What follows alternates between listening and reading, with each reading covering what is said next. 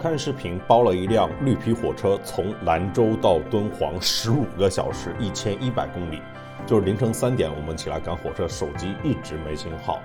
当这种物理断网的时候呢，一群人在这个封闭的列车里面，反而能够催生出更多的交流。就是在这一趟从兰州到敦煌的绿皮火车上，我跟宋健聊了一聊短视频行业。宋健他现在是好看视频的负责人，百度短视频生态平台的总经理。我们聊了单列、双列、弹幕和标记、主动和被动等产品问题，宋健他都给了一些新的解释。比如说单列、双列这一块，双列它天然利好私域，用户因为用户他更容易去选择点击他熟悉的内容。单列呢，其实是系统在替你做出这个选择嘛。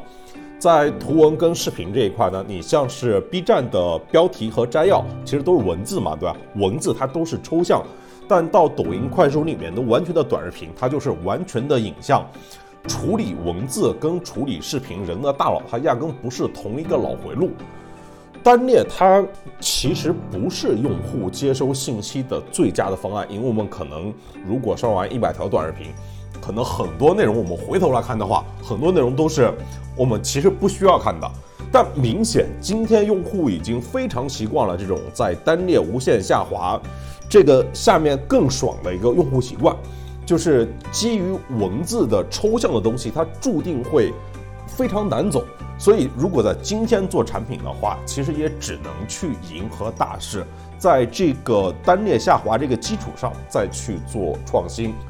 宋健他本科时候呢是一个学德语的互联网门外汉。二零一零年的时候，发现百度在招一个德语搜索产品助理之类的岗位，他就去了，然后拿到了一张互联网的通行证。他说自己不太懂技术，认为产品经理的核心要素呢是在一个有很大潜力的市场的需求和解决方案里面，去挖一条非常深的护城河。我觉得跟宋健沟通有意思的地方在于呢，大家知道他之前是字节的嘛，就是他是头条视频，也就是后来西瓜视频的第一任负责人。虽然他干过这种极致的追求规模和效率的产品，但是在我们沟通的过程里面，谈到像机器学习和内容工业化的事情反而比较少。其实没有聊那么多去砸钱做增长和去做算法优化的这些事情啊。聊的更多的其实都还是，哎，怎么在产品创新这个层面如何去做出思考？还聊到，比如说今天二零二一年跟当时头条头条视频起飞起来的二零一五年一六年那个时候的行业的对比。松田他说，今天可能是呃一个楼梯的模式，当年算是一个电梯的模式，因为当年它存在着一个巨大的。时代红利，同时呢又在思考怎么做视频，怎么去做平台的人，他寥寥可数。所以呢，就是头条视频能够借助这个时运，很快的就做起来。但到今天，已经到了一个激烈竞争、价值竞争的一个时间节点。对于好看视频来说，或者说对于所有吧想做泛知识的平台和创作者两端。其实今天的结论都是一个，就是已经没有中南捷径，只能靠日拱一卒了。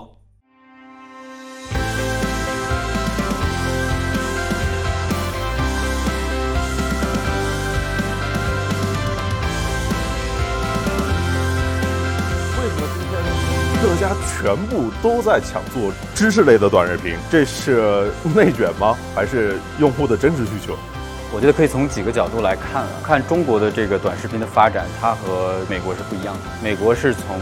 YouTube，YouTube 是谷歌的搜索的视频化开始发展起来的，因为搜索就是一个强信息连接、强知识属性的东西。在海外的这个视频生态里面，知识是在 Day One 的事情。啊，中国不太一样，第一个行业做的比较好的是这个长视频，后来抖音、快手的兴起，它其实是从一个近乎于 Instagram 的模型，就更加社交、更加人格化的这样一个模型。这个模型呢，更有利于展现人格魅力的，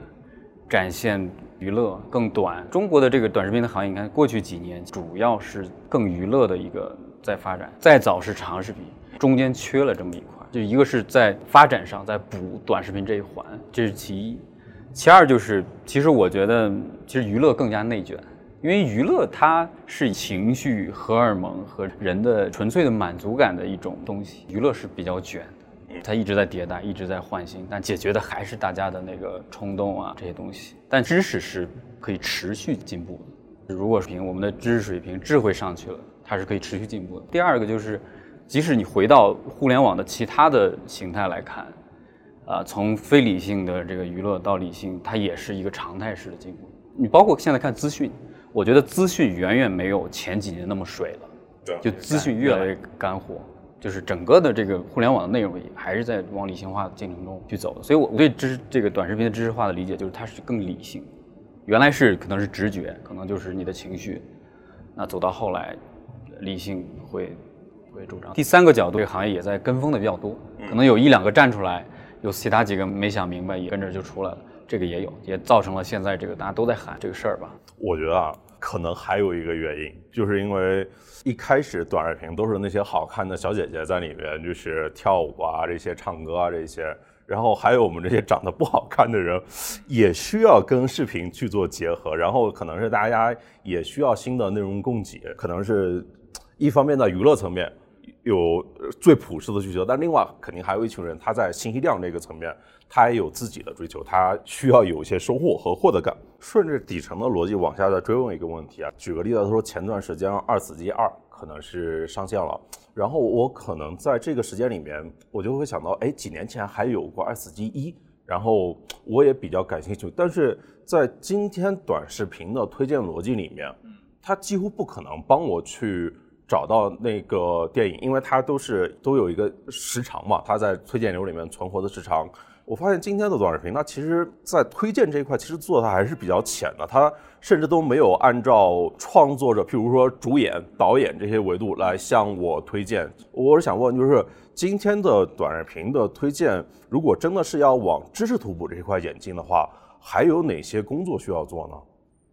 我咱们可以想想去看微博的这个进化过程。微博在一开始也是一百四十字，嗯，通过一百四十字非常短的这个 short message 就快速的流行传播，简化生产链路，呃，一下子就流行起来了。但它这几年呢，过程也是逐渐的去长文、图片、视频，就是你发现你要传递一个信息，它是立体的。所以我觉得短视频在过去也是走了这样一个过程，它用一个十五秒非常简单、非常容易传播、非常容易去创作，大家都知道怎么创作这样一个形态，把它杀出来。但我觉得接下来也也要去逐渐的去补这个课，它要有更多样的产品形态、更丰富的一个信息结构来容纳各种各样的知识。这也是我们真视频、好看视频做探索的。我觉得在短视频里边，图文不应该是被抛弃的。嗯。图文还有它的价值，其实内容就一直在不断的往更垂类的知识去走。举个例子来说，像九十年代末，是的，就是几个门户都出来了，像新浪、搜狐，然后再后来可能到二零一二年的时候。科技媒体都能垂直的作为一家公司了，像三十六氪、虎嗅、钛媒体这一些，前两年呢，就是发现越来越垂了。可能是有人专门关注 AI 的，然后有人专门去关注自动驾驶的，对，在创作这一端，它其实已经在不断的往纵深方向去走了。可能是这些创作者到今天还没有找到一个跟视频化很好的结合的方式，也是因为他们太偏知识了。主要大家在娱乐的环境里面。他们并没有很好的表现，但是从感觉上来看，包括好看视频在内各家探索来看，这样的一些创作者是在专门的垂类里面扎得更深的那些人，其实是你们更需要的创作者。你刚才说这点，我喜欢举一个例子，在酒吧里边摆书架，以娱乐为主打的这些短视频平台，他做知识就就有这种感觉，他本来就用户的动机，用户来这儿也是娱乐的，但你摆了几本书架。就这个时候其实比较难，就是它即使它也有知识，像你刚才讲的，像机器学习，像一些很垂的一些内容，它是需要大量的思辨，叫思辨，我需要讨论，我需要一个、两个、三个、四个、十个、二一百个作者，我反复的看，这个时候才能形成真正有效的理性的学习。呃，那么简简单单的从之前的娱乐里面长出来一部分知识内容，是不是能够解决这个问题？我现在是打问号的。所以我的判断是，还是要从产品的底层机制上改进，能够比较痛彻的围绕着泛知识做一套产品的系统。所以这是我做做真真视频，包括杜卡这样一个工具的一个想法。如果是翻知识这类的视频，它关注的核心指标是什么呢？因为我们知道，在推荐系统里面，不管是 Facebook 还是短视频，都是只追逐一个大目标，就是时长，当然还有留存了。时长永远是一个促进平台迭代的一个非常好的抓手，因为它非常的公平。那但是只有时长，确实有的时候不好去刻画像知识和娱乐这种形态不一样的这种内容的它的 deliver 价值。像百度，像包括我们做的真视频以后，我们有一个很好的抓手，就是我们有搜索以及这个标记的结构，会去看用户在看完一个视频以后，有会形成多少的主动表达，因为这个意味着这条内容不仅仅是停留在用户的表层了，嗯，它深入到用户的理性阶段了，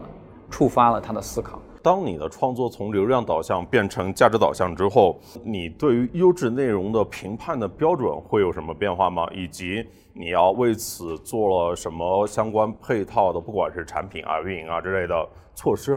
说实话，在之前我们对内容的标准是用更多是用数据来刻画。一年以前吧，就是说这个视频的完播率，比如说人均的消费时长到一定程度，我就认为它是个好内容。当我们提出泛知识这个以后，我们认为这样的是不够的，所以我们是一个数据标准加上一个主观标准，通过我们运营和编辑来作为一个主观的一个评价。所以做了泛知识以后，我们更加注重主观的标准了。我们还是比较相信主观对一个内容的评价它的意义。你说这个微微完成度的模型，我想起前几年就是在短视频平台里面有一类的视频特别火，那种跑过浮桥，就是我砰砰砰砰跑过去。其实这些内容它没有任何意义，但是不断的有人在发这些视频，然后它也不断的被更多人消费到，只是因为大家想看到这个人有没有在中途掉到这个水里面去，就是用用户这样的一个期待，知道一个他到底有没有掉下去这样的一个心理，然后完成了一个播放完成度，还有化妆。都想看这个画完以后是什么样子。最后是，是这种反转，像这种就是典型的就是套路，调动人的情绪，因为情绪会就以前你看评书也会有，他会留个包袱，预知后事如何，且听下回分解，一种期待吧。但如果都变成了这个样子，那就不好了，所以要去平衡这个这种问题。刚才在开场的时候，宋健说，在过去一年我们赚到钱了，然后各方面就是数据涨得都还可以，然后我们包下了这一辆轻质专列，让创作者一起来玩。我其实想问的是，在这些数据提升的背后，你们都做了哪些事情？嗯嗯，实话实讲，现在的短视频的竞争是非常非常激烈的，因为整个行业所有的产品、所有的作者都在进化，我们还是面临了非常大的压力。所以我们做了很多的这个迭代啊，大家可能在我们的产品上那也能够看到，就是比如说我们原来的这个横屏的这个，我们之前是主打是横屏的，是十六比九。我们去做用户调研，我发现由于大家都看惯了这个抖音、快手，它的第一反应是你的视频小，啊，倒没有说你是横还是竖，用户的反应是小。这个我们就做了一个很重要的升级，就是能不能把它的这个比例变成三比二，变成大一些。因为你也很难说完全竖屏，因为它毕竟它信息结构不一样，它是横的，但是它会损失一些编剧上的一些信息。最后我们还是在整个行业里面，在横屏的行业里面，第一个做到了三比二，这是我们做的比较大的一个迭代。第二个就是我们把相关视频给强化，可以去研究研究。其实短视频还有一个不一样的地方。就跟图文相比，就它纯个性化推荐，往往积累的是历史兴趣，就是你整个的历史兴趣。但短视频还有一个特点，由于它是图像切入的，你是视觉切入的，视觉加声音的切入，这两个东西它是有延迟的。比如说对一个呃刚才你讲的一个电影的片段感兴趣的话，嗯，可能在持续的接下来的二十分钟、三十分钟，你仍然会对这个东西感兴趣。所以它是一个实时的兴趣，加上一个长 profile 的一个兴趣的推荐，通过相关视频这个结构强化了。实时兴趣的这个呈现，这也是我们好看视频在业内做的比较，把这个相关视频强化的最狠的一个平台。抓到你的一个兴趣以后，你反复的就围绕这个兴趣去 dig 啊，这也是我们做的一个创新。就还有很多小的创新，只有做这么多创新，才能在这么激烈的竞争中能够守住这块地，然后收入在涨，的生态也在变好，泛知识的这个比例也涨了一倍，然后我们的整个。泛知识内容分发现在能到百分之四十二，还是涨了很多的。当然这个过程还有很远，但我们觉得还是取得了一些小成绩。甚至有很多作者都不想出镜，甚至都不想让他的声音出镜。所以这背后我看到的是有一大批的潜在的泛知识创作者的这个产能没有被激发出来。所以我觉得这是一个很大的机会，就能不能好看视频，百度找到一个很好的激励方式。但凡你做的有社会价值，一定会赚钱的，一定有它的商业意义的。对，无非就是说咱们怎么去更好的把这个商业意义找到，变成一个商业模式。我们有的主要是用户的需求，用户的动机。百科是一个非常结构化的、非常客观的、严谨的一套知识体系。当然，百科也做了秒懂百科的一个视频版。现在好看视频相当于把像秒懂、像知道也有一些这样的内容，把它融合到一起了。好看是整个的秒懂这样一些载体。当然，这个我们做了仅仅第一步，接下来我们还会做一个，比如像有点好看这样一个项目，也是一个更客观、更严肃的一套知识的内容，它适合于搜索去分发的这样一条内容。所以这个是像好看视频利用百科秒懂这些已有的东西，再继续去做它的外延，但跟那种。非常娱乐激发的内容还是有所差别。所以，好看视频到底是什么？听下来，它不只是一个 A P P，好像是整个百度。它是整个百度短视频的载体。多讲讲啊，知识类创作者怎么赚钱啊？怎么合理恰饭呀？我觉得很有意思的一件事。搜索的创作者计划，这是我们在做的一套东西。整个市场上做这一类内容可能只有只有五百个人，但我的搜索的内容的缺口我有五万个，我就可以给你更多的钱。把这个作者的供应链变大，让搜索的用户需求找到更好的能够帮助他去去做消费决策的，只能够用搜索来更好的衡量，善于做这一类的精准的客观的知识的表达，这就和之前的那些东西都不一样。变现是如今大部分创作者都很关注的事情，就是好看视频它会如何从分成这个角度上来去解决创作者的积极性。相当于我们会把搜索的一部分价值分享给作者。搜索它的商业价值，比如说它单时长、单用户的价值都要比浏览要高很多，因为用户在非常努力的和商业的机会建立连接。说到底就是我们会尝试把搜索的一部分平台价值回馈给作者，让作者。更好的去跟用户建立这个连接，帮助用户去进行消费决策。在有搜索的这样一个体系内，这些价值是更大的，而且是更容易直接的跟这个作者建立。所以，我这样我们也要求说，我们的知识创作者最好是有干货的。因为我发现现在有的其他的短视频平台，它的所谓的知识也是让大家觉得啊瞠目结舌，然后我就没有了，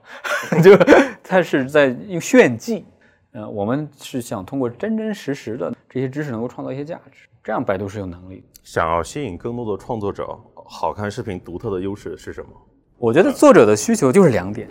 咱不说 UGC 啊，我说的作者是职业的作者啊，当然还有 UG，UGC 可能是为了兴趣、为了社交的 honor，他会在这儿啊。那个我先不讨论。我觉得这些职业的作者就两点：一个是我现在能赚到钱，第二个是我未来可以赚到钱，我有梦想。好看视频，一个是在。刚才讲的一些特色上能够赚到钱。再一个就是我们给知识创作者来说，因为我们非常认真的在做这套泛知识的系统，我们有百度的这些搜索、这些流量、这些商业的基础，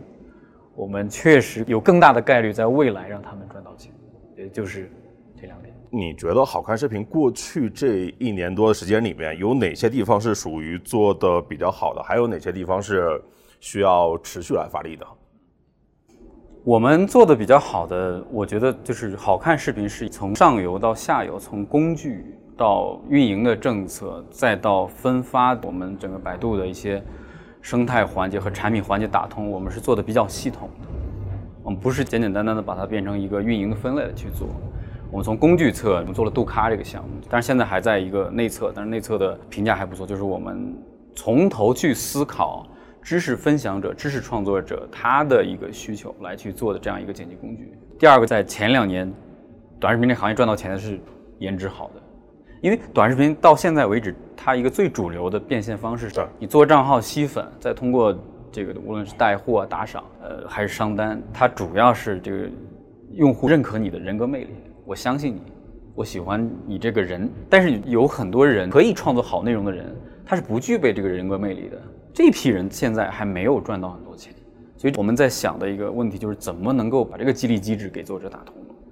其实我们做了很多事情，包括我们围绕着搜索做了一个搜索创作者的计划。这这个我们也在内测，我们可能会接下来会推出这样一套东西。你比如说，你会你懂很多事情，但未必说你的人很有性格，很有什么。那这样一些人，他怎么能够生存得好？他就不一定是去做之前的那样一种账号。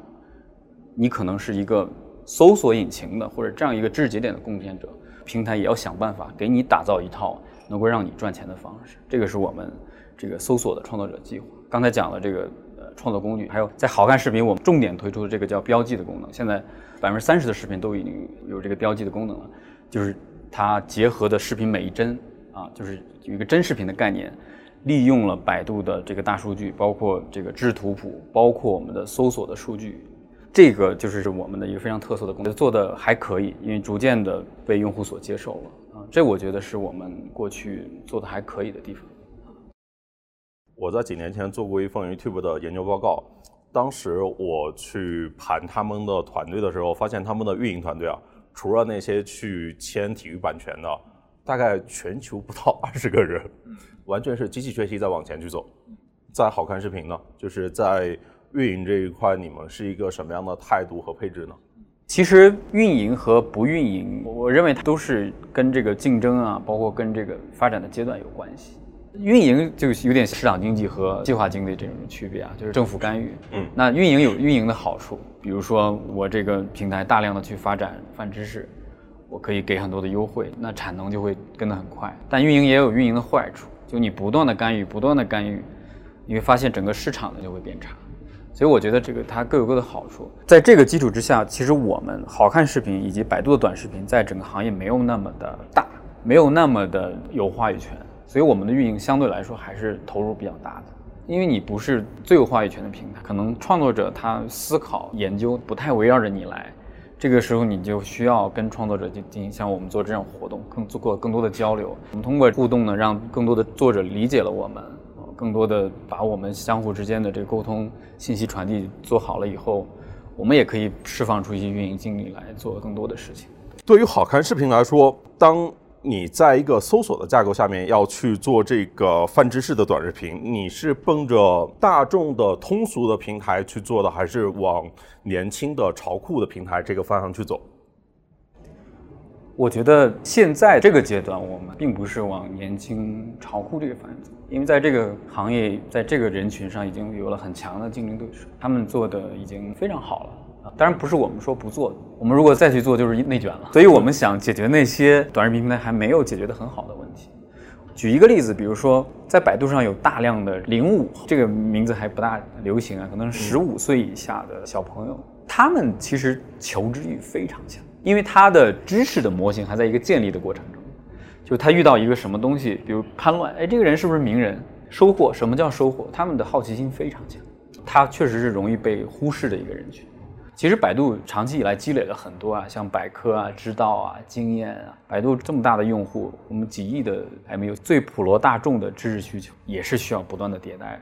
这个可能还在于我们这些短视频的视线之外。这个我们是想好看视频把它做好的一个切入点吧。你刚才提到好看视频，它会跟百度的知识体系，像是百科、知道这些去做结合。目前好像只在那个百科里面看到那个秒懂百科，其他的更深的结合应该是什么样的呢？呃，现在主要的我们就是通过标记产品结构啊，搜索的需求无非来自于它的信息的需求和信息的积累，就是它来自于它的好奇心。我们就在想，如果在视频这个形态下，对于视频来说更 natural 的搜索的形态是什么样？其实这就是我们催生出我们做标记这样一个东西。我举个例子，比如咱俩刚才聊的视频啊，比如零五后、敦煌这些，要按以前的这个用户产品都是说 OK 啊，我看到这个视频暂停，我切到百度 APP，触发一次搜索，呃，零五后敦煌，但这个它也是一个比较静态的知识，因为你也没有办法和看这个视频的人。去互动，这零五后是什么意思？所以我们现在做的真视频这个结构呢，就是我会把我们的刚才你讲的我们的百科、我们的知道、我们经验埋在这个视频的这一帧里面。我们提到零五后的时候，我的视频里会出现一个零五后的知识的卡片，你点进去可以学知识，也可以跟你看这个视频的人一起讨论，那么在这个场景下，零五后是什么啊？当然，我们也会提供工具，让有知识的，像之前最早的百科的专家，嗯，百度知道的专家来去添加这样的知识的标记。比如咱俩的聊到一个什么问题，哎，他就这个问题可以拿出来，再讨论讨论。哎，这是我们做真标记、真知识的这样一个出发点。我们是围绕着搜索在思考。当短视频占据了中国用户那么长的时间之后，在视频这个形态下，更原生的搜索场景是什么样子？这是我想象的一个搜索的场景。所以。通过它也会把我们背后积累这么多年的这百度的这套知识体系给结合进已有的和期待用户去创建的。如果以后回头来看啊，真视频它一定会是一个在视频产品里面很重要的一个产品功能级别的创新。我甚至觉得它会比弹幕更强一些，就是对于视频形态本身的影响。真视频和弹幕有什么不一样吗？呃，有不一样。我们的初心就是。我们想把弹幕里面的一些社区的东西、情绪的东西，把它给去掉。但那个也很重要啊，对年轻人也很重要。但我认为它还是发挥着两种职能，就一种是做信息的补充，一种是前方高能做好战斗。对对对对对，因为那个它也是个双刃剑吧。因为每一种语言它都是有人群的，每一种亚文化都是有人群的。一旦前方高能这出现，比如像我这样的用户，就会觉得很紧。我看这个视频就很情绪化，就是 或者一个小朋友就就看不懂了，就是不知道你在说什么。对，所以我们想做的还是像白开水一样的知识一样的内容吧。这个可能是不一样的。弹幕到最后形成的是一个社区，然后社区里面的弹幕典型的会有特别多的，其实都是黑话，都是一个小圈子的一个语言。它对于圈子外面的同学的确不够那么友好，相当于是糖水和白开水的区别，的确很像。什么是你看到的新的机会呢？就是有哪些是你特别愿意去做的事情的吗？在当下这个时间节点，过去十年你都在做视频，那么对于未来十年短视频行业的发展，你会有什么样的预判呢？我在九年前决定做短视频的时候，我是个产品出身的，我学外语的，因为我。不大懂技术，所以我当时认真的在思考一个产品经理的核心因素是什么。我当时的总结就是要在一个有很大潜力的市场领域，在这个市场的需求和解决方案之中挖一个非常深的护城河，你就会做一个很好的产品。所以当时我就选择了短视频。我看到了美国的短视频比中国领先了十年，我觉得未来中国十年就是视频的十年，所以我觉得这个可以让我去实现我产品经理的梦想。所以我当时就决定了做这样一件事。其实你说往前看十年，跟往后看十年，我觉得在顶层逻辑上是一样的。那过去是什么？它是怎么演进的？未来也就怎么演进。那过去其实我觉得演进就是这几层：一个是底层的技术，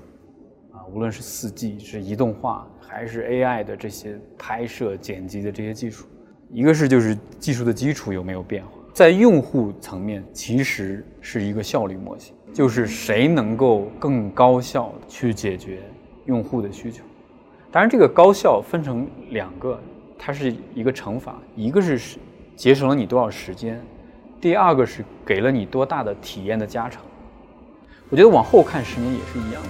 谁能够在单位时间内给用户创造更高的内容价值，谁就会赢。但怎么赢？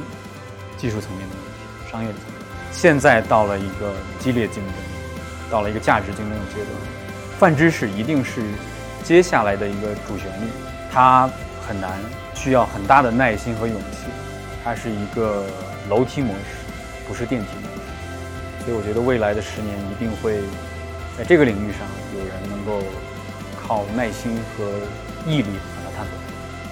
就是没有终南捷径，得靠日拱一卒。对，得靠日拱。